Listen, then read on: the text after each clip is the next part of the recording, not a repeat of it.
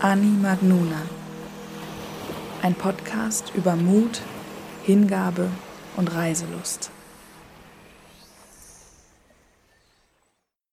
25. März 2020.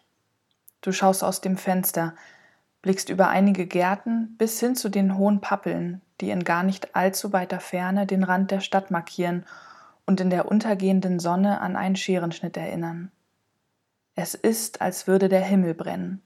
Kräftiges Rot, stechendes Orange und leuchtendes Gelb. So oft hast du schon dort hinübergeblickt, Entspannung und Ablenkung gefunden in den seichten Bewegungen der Baumkronen im Wind, im Vibrieren ihrer Blätter, im Glitzern des Schnees auf ihren Ästen. In den letzten Jahren bedeutete der Besuch in der alten Heimat oftmals Stress. Die Tage waren klar strukturiert Du wolltest die Zeit zwischen deiner Mutter und deinem Vater möglichst fair verteilen, noch einige Dinge erledigen, ein, zwei Tage in Berlin verbringen, Freunde sehen, deine Schwester besuchen. Und dann hast du gepackt. Denn die Zeit bei den Eltern war immer nur ein Transit, ein kurzer Abschied vor der nächsten Reise. Für ein paar Monate nach Frankreich oder Tschechien, ein Projekt in Äthiopien, Wandern in Georgien. Auch jetzt hätte es einer dieser Aufenthalte sein können. Laut war der Ruf der Sinai-Halbinsel, die auf deine Rückkehr wartete. Dein Studium ist vorbei, eine Arbeit hast du nicht, deine Habseligkeiten stehen im Schuppen deiner Mutter, es gibt keinen Ort, den du dein Zuhause nennst. Du warst auf der Suche nach eben jenem Ort, nach einem Neuanfang. Unterwegs, losgelöst von Bekanntem, wolltest du alte Muster lösen, tiefer eintauchen in dein authentisches Selbst und einfach dort bleiben, wo sich Chancen für dich auftun würden. Doch nun sind die Grenzen zu, überall hin. Nicht einmal innerhalb des eigenen Landes kannst du dich frei bewegen. So gern würdest du wieder an die Ostsee fahren oder ins Elbsandsteingebirge. Anfangs schufen diese Einschränkungen eine große Enge in dir, Panik, Angst. Du kennst geschlossene Grenzen, stundenlange Prozeduren an den Übergängen, gesperrte Zonen aus Afrika und Asien. Doch sie waren nie vor dir geschlossen. Du gehörtest nie zu denen, die diese Grenzen nicht überqueren durften. Du konntest es als Erfahrung ansehen, als hier ist es eben anders als dort, wo ich herkomme, und es ist wichtig zu fühlen, wie Menschen anderswo leben. Inzwischen ist dir klar, dass du nicht gefühlt hast, wie es den Menschen dort ergeht, die keinen Reisepass haben, die so nah an der Grenze wohnen, welche sie nie überwinden werden. Du verstehst sie erst jetzt ein Stück mehr, wo es plötzlich auch in deinem eigenen Land Realität ist.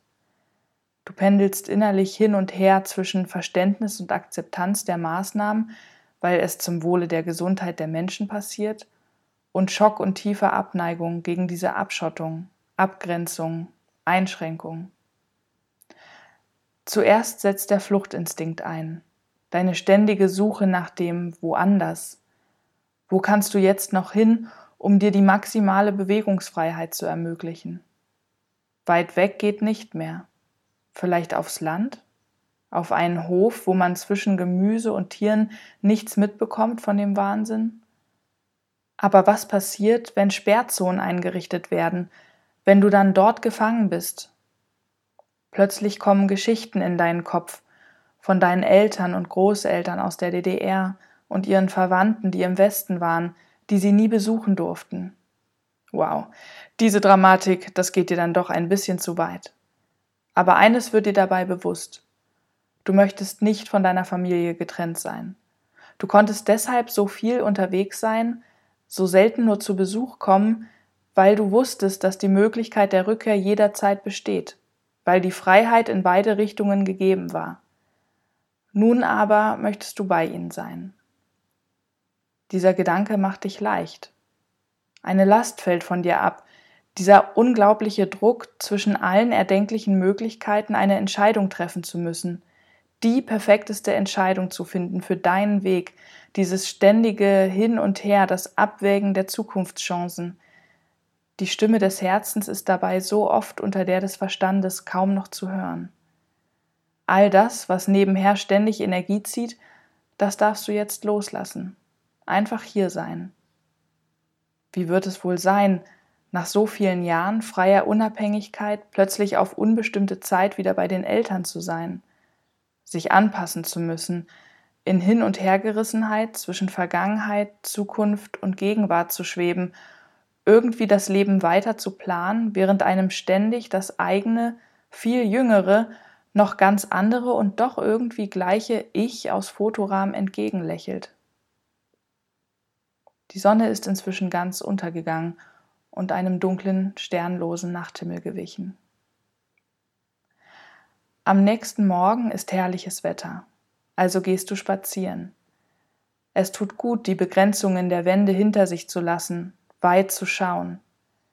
Viele Menschen sind unterwegs, Paare, Familien. Anfangs lächelst du ihnen noch zu, grüßt höflich. Doch kaum einer grüßt zurück. Hast du etwas falsch gemacht? Du gehst die Regeln durch, keine Berührung, Abstand halten, am besten nicht mal in die Richtung eines anderen Menschen atmen. Alle sind so isoliert voneinander, selbst hier draußen. Nach einer Weile begegnest du einem Mann, der Tragegurte an einem Baum befestigt. Du fragst ihn, was er da macht, und ihr kommt ins Gespräch. Er heißt Klaas und will die Schneeglöckchenwiese fotografieren, aus der Vogelperspektive. Deshalb möchte er auf den Baum klettern. Die Gurte geben ihm mehr Halt. Die Schneeglöckchen hat er selbst von Farn und Brombeerbüschen befreit, erzählt er stolz. Jetzt wird hier bald alles ganz weiß und wundervoll sein. Er zeigt dir Bilder auf seinem Handy.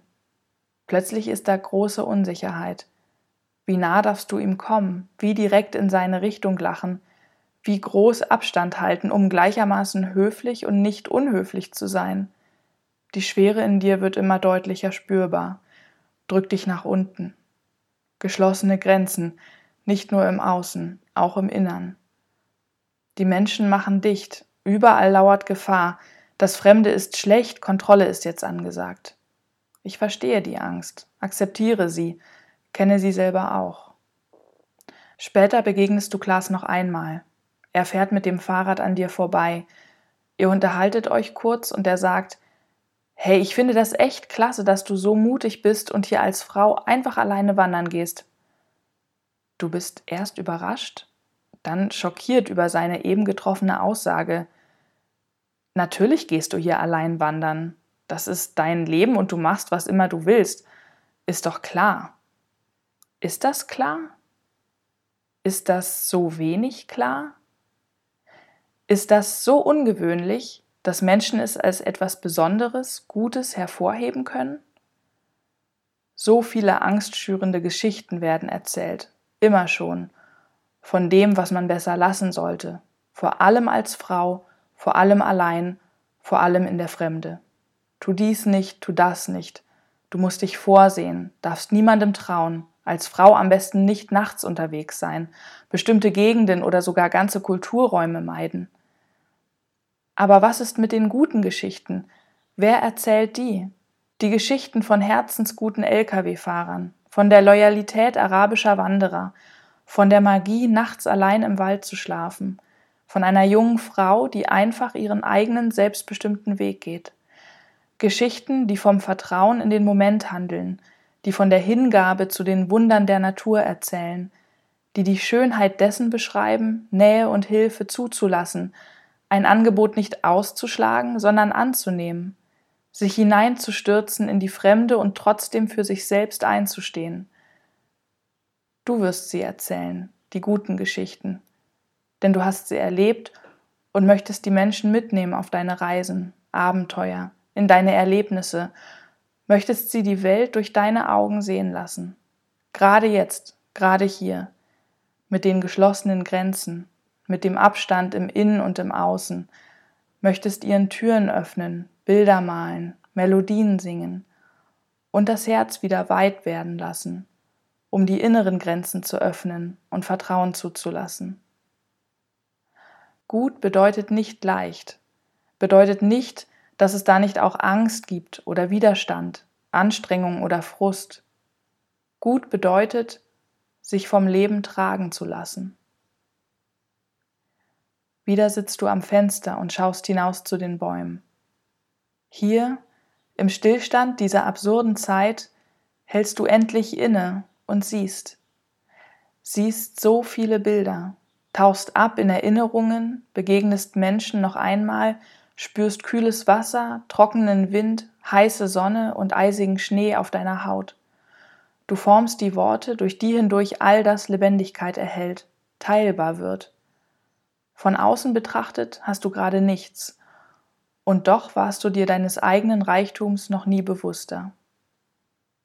Ach Leben, du wunderschönes, mich immer wieder herausforderndes und mit Glück und Liebe beschenkendes Mysterium. Ich danke dir.